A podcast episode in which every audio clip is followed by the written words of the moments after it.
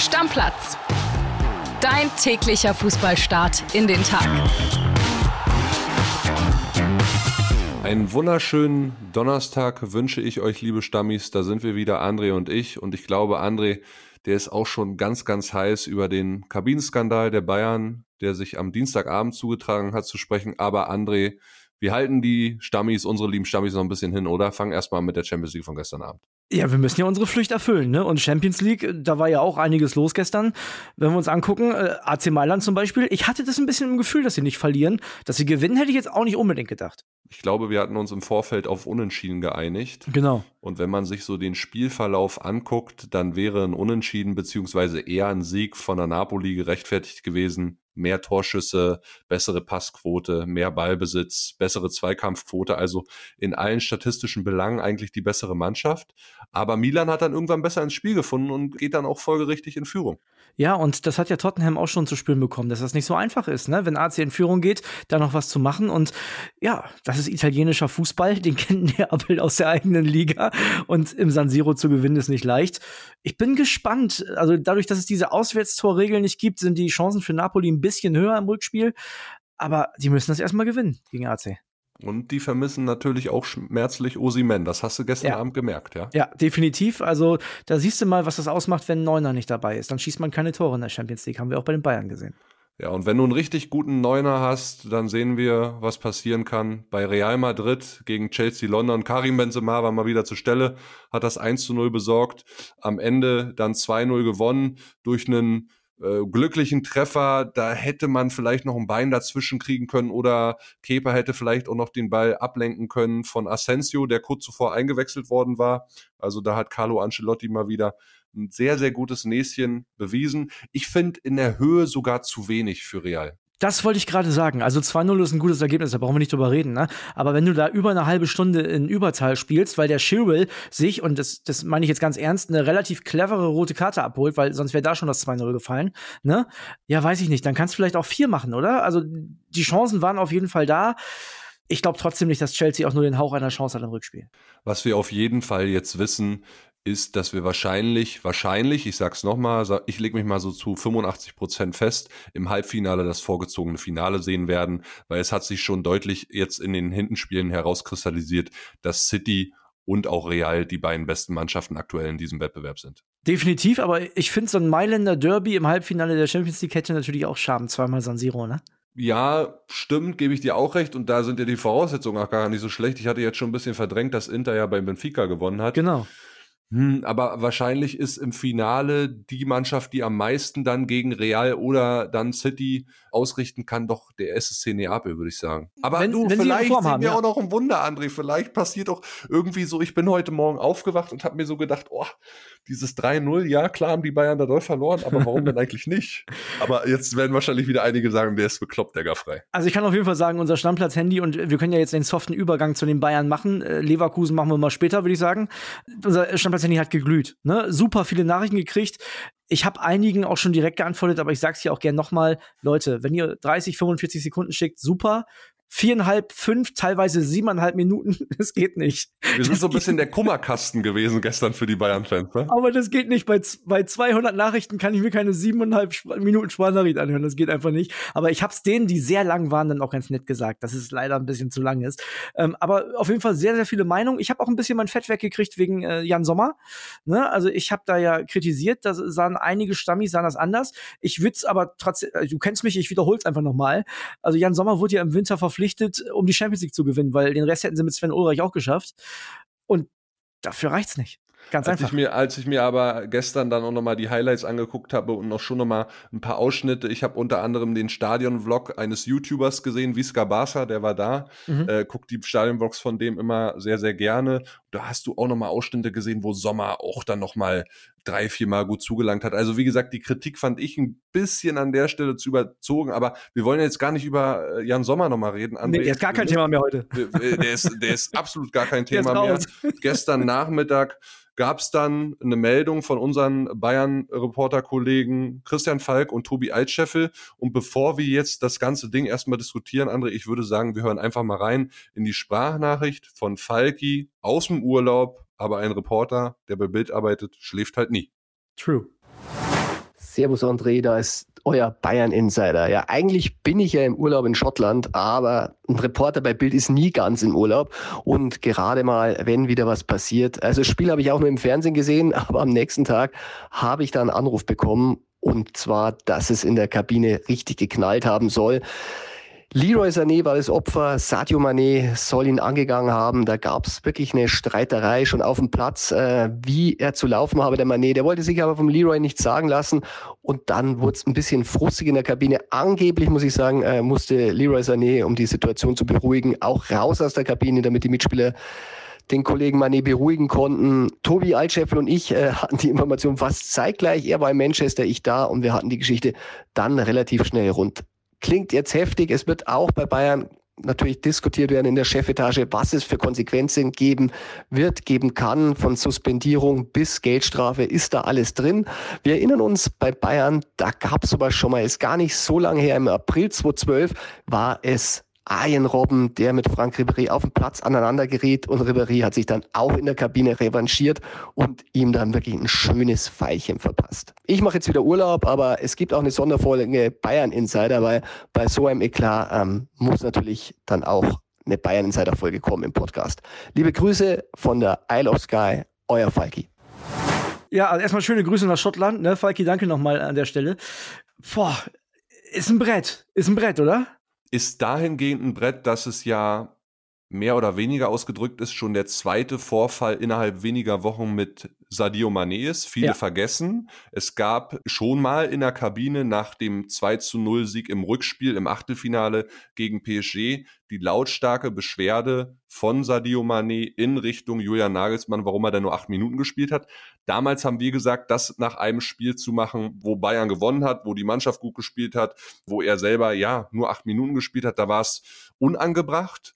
Und gestern war es da unangebracht, ich weiß es nicht. Also ich weiß nicht, was in dieser besagten 83. Minute André passiert ist, ob Sané dann äh, Mané durchbeleidigt hat, aber da dann nach so einem Spiel dem auf Deutsch gesagt voll in die Fresse zu hauen, sorry, das Ding ging ja auf die Lippe anscheinend. Hm. Ich habe da eine relativ klare Meinung zu. Seinem Mitspieler auf die Mappe zu hauen, ist immer relativ unangebracht, würde ich sagen. Ähm, das ist wie wenn ich dir nach einem Podcastaufnahme in die Fresse schlage, weil du Scheiße geredet hast. Es ist sogar noch viel schlimmer, als wenn du mir in die Fresse haust. Es ist so, als wenn der Kolibri dem Podcast-Papa im Großraumbüro auf die Fresse haut und alle anderen sehen das.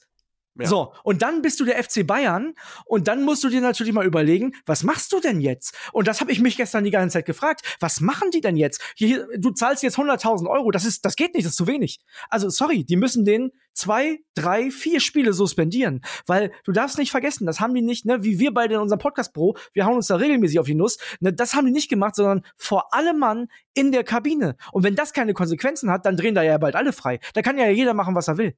Ja, also ist schon ein hartes Stück und ich sag auch, ich würde da mitgehen, drei, vier, fünf Spiele vielleicht sogar für den Rest der Saison suspendieren, weil ja. was soll jetzt noch kommen? Ne? Also klar, in der Liga kannst du alle gebrauchen, aber ganz ehrlich, Sadio Mané hat dir seit Monaten nach diesem guten Start, den er auch am Anfang der Bayern-Saison hatte, mit vier Toren in vier Spielen, hat er dir nicht wirklich weitergeholfen.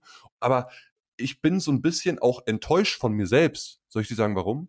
Ja, weil wir beide äh, hier erzählt haben im Podcast, als er verpflichtet wurde, was das für ein netter Kerl ist. Ja, also auch so Menschenkenntnis. Ja. Ne? Ich habe also, auch gedacht, das ist ein toller Typ. Ich, ich glaube nach wie vor noch, dass der irgendwie auch ein, auch ein geiler Typ ist und kann mir das nur erklären, dass der wirklich total angepisst von sich selber auch ist. Und das äh, muss es auch sein, Kili. Guck mal, in den der Monaten zugeht. Genau, der spielt eine Scheiße momentan. Brauchen wir ja nicht drüber reden. Der hat ja keine Torgefahr, gar nichts, ne? Also, es ist ja ein Fakt. Und das wird sein. Der wird wahrscheinlich extremst unzufrieden mit sich selbst sein. Und weißt du, was du gar nicht hören willst, wenn du eh schon weißt, dass du momentan nichts zeigst? Ja, dass andere dir auch noch sagen, dass du eine Bratwurst bist. Das willst du natürlich nicht hören. Und ich kann mir gut vorstellen, dass das für ihn dann den Kaffee aufgemacht hat, weißt du? So komplett, dass er dann gesagt hat, so, jetzt reicht's mir. Nagelsmann quasi mich schon nach meinem eigenen Gefühl demontiert, weil ich gegen Paris nicht gespielt habe oder nur wenige Minuten. Und jetzt kommt der Sané und sagt mir auch noch, ich kann nix das wird dem zu viel gewesen sein. Rechtfertigt meiner Meinung nach trotzdem nicht im Ansatz das, was er gemacht hat. Einige böse Zungen werden jetzt wieder sagen, ja, was nimmt der Sané sich daraus, den Money zu kritisieren? Aber ich sag nochmal, Leroy Sané hat eins der besten Spiele in dieser Saison gezeigt. Der war der beste Bayern-Spieler bei City auf dem Platz, äh, hat sich am Ende nicht mit dem Tor belohnen können. Was mich an diesem ganzen Vorfall irgendwie bisschen kryptisch zurücklässt, ist die Tatsache, dass als sich die Stimmung so ein bisschen beruhigen sollte, Sané vor die Kabine geschickt wurde und nicht Mane. Also weiß ich nicht. Ja, Gut, wir waren, wir waren ja nicht in der, in der Situation. Wer weiß, wie das da gerade abgelaufen ist. Ne? Eins ist nur für mich völlig klar und wir müssen da ja auch immer noch ein bisschen im Konjunktiv sprechen. Wenn der Manet dem Sané unvermittelter ins Gesicht schlägt, dann muss da was passieren, was über eine Geldstrafe hinausgeht. Wir bleiben hier im Konjunktiv, aber ich sage dir, André, das ist zu 1000 Prozent so passiert. Ja, nicht, weil wir jetzt berichten, sondern ich habe solche Fälle in der Abstiegssaison auf Schalke auch erlebt und es kommt am Ende alles raus, weil Minimum zwei, drei Leute definitiv reden. Ja, äh, andere Sache, also bevor wir weitermachen, mich würde da auf jeden Fall die Meinung der Stammplatz-Community sehr, sehr interessieren. Ähm, bitte, bitte, ganz kurz, wichtiger Hinweis, 30 bis 45 Sekunden. Genau, also da auch mal schreiben, was haltet ihr von der Aktion von Manet, geht gar nicht, können wir irgendwo verstehen oder soll so lange suspendiert werden oder nee, Geldstrafe reicht ich bin auch gespannt, wie die Bosse reagieren. Ne? Also wir haben ja. alle Brazzo Salihamidzic und Marco Neppe und wie sie alle heißen, total abgefeiert für diesen Transfer.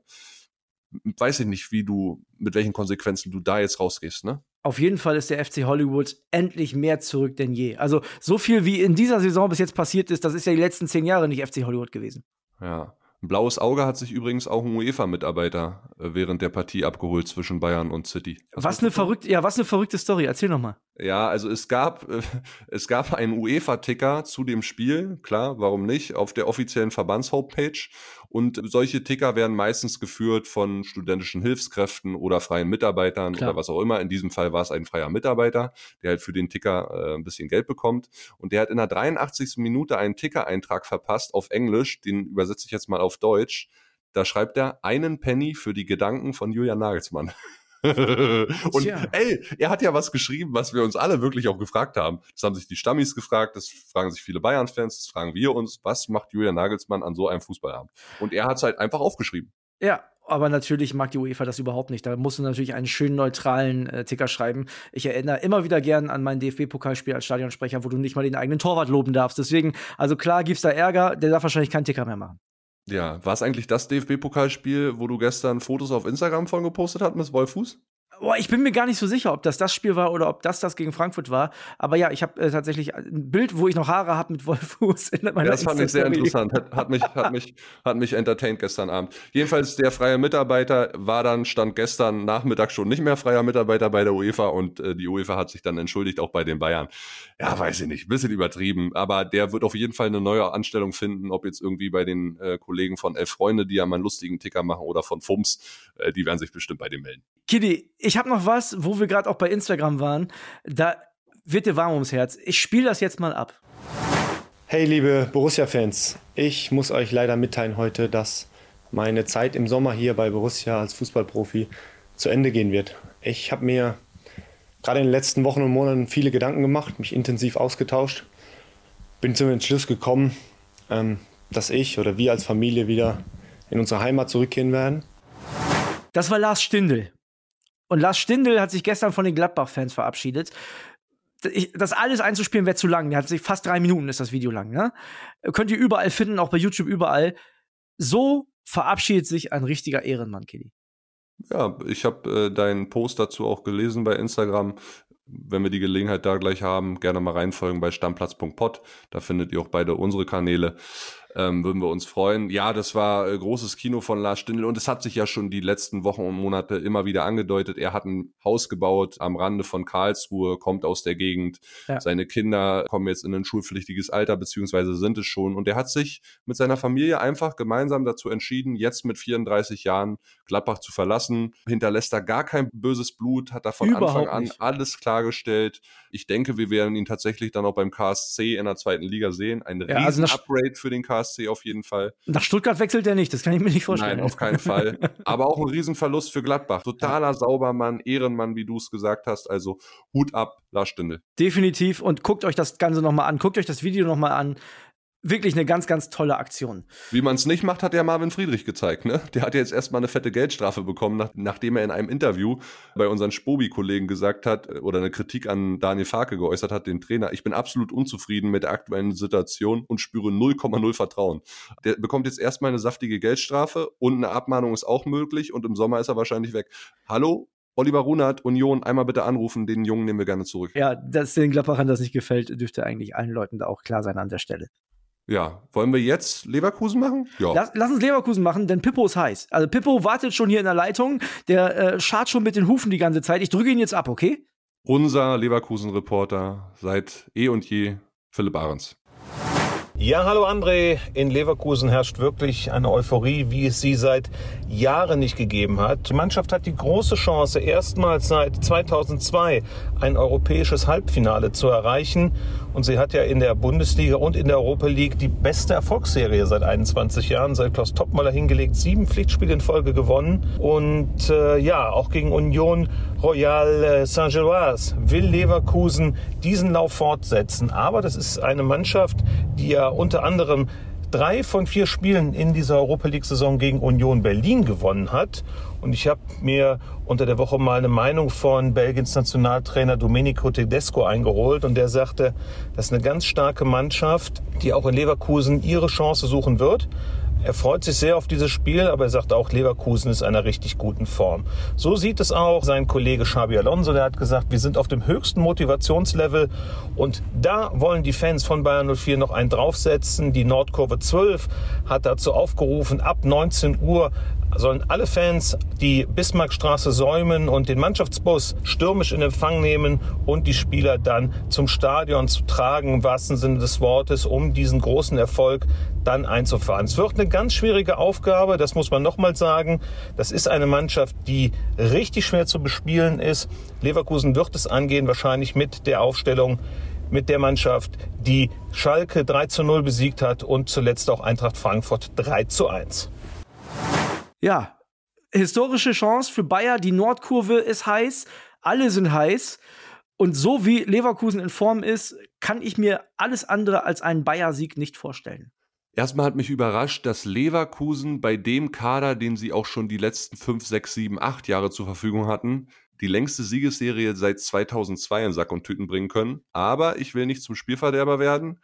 Saint-Gilloise, ja. Die haben meinem Club schon richtig wehgetan. Das ist eine starke Mannschaft. Ja, das stimmt. Aber das Problem bei euch war ja, dass dann da zwei Mannschaften gegeneinander gespielt haben, die beide kein Fußball spielen wollen. Und Bayer Leverkusen kann ja mit dem Ball richtig was anfangen. Also vielleicht wird es was. Ja, wieder versteckter Diss gerade an mich, ne? Nein, nein, nicht an dich, sondern an Union Berlin. Aber das können, da können die gut mit umgehen, weil die sind damit sehr erfolgreich. Ja, ich bin äh, sehr gespannt. Also ich gönn's äh, Bayern 04 und es wäre auch für den deutschen Fußball wichtig, dass wir wenigstens eine Mannschaft dann auch im zweiten europäischen Wettbewerb halt im Halbfinale haben. 21 Uhr RTL noch eben ganz kurz dazu, ne? Richtig, so sieht's aus. Gerne einschalten. Okay. Hast du noch mehr auf dem Zettel? Wollen wir noch was besprechen, mein Junge? Ich würde gerne noch mal kurz Bellingham äh, besprechen, weil Liverpool ist jetzt endgültig ausgestiegen. Ja. Ausgestiegen, ich sag's noch mal, im Poker um Jude kann vielleicht den Dortmundern zugutekommen, kann aber auch Real Madrid zugutekommen, weil die jetzt der Hauptfavorit sind auf den Transfer in diesem Sommer.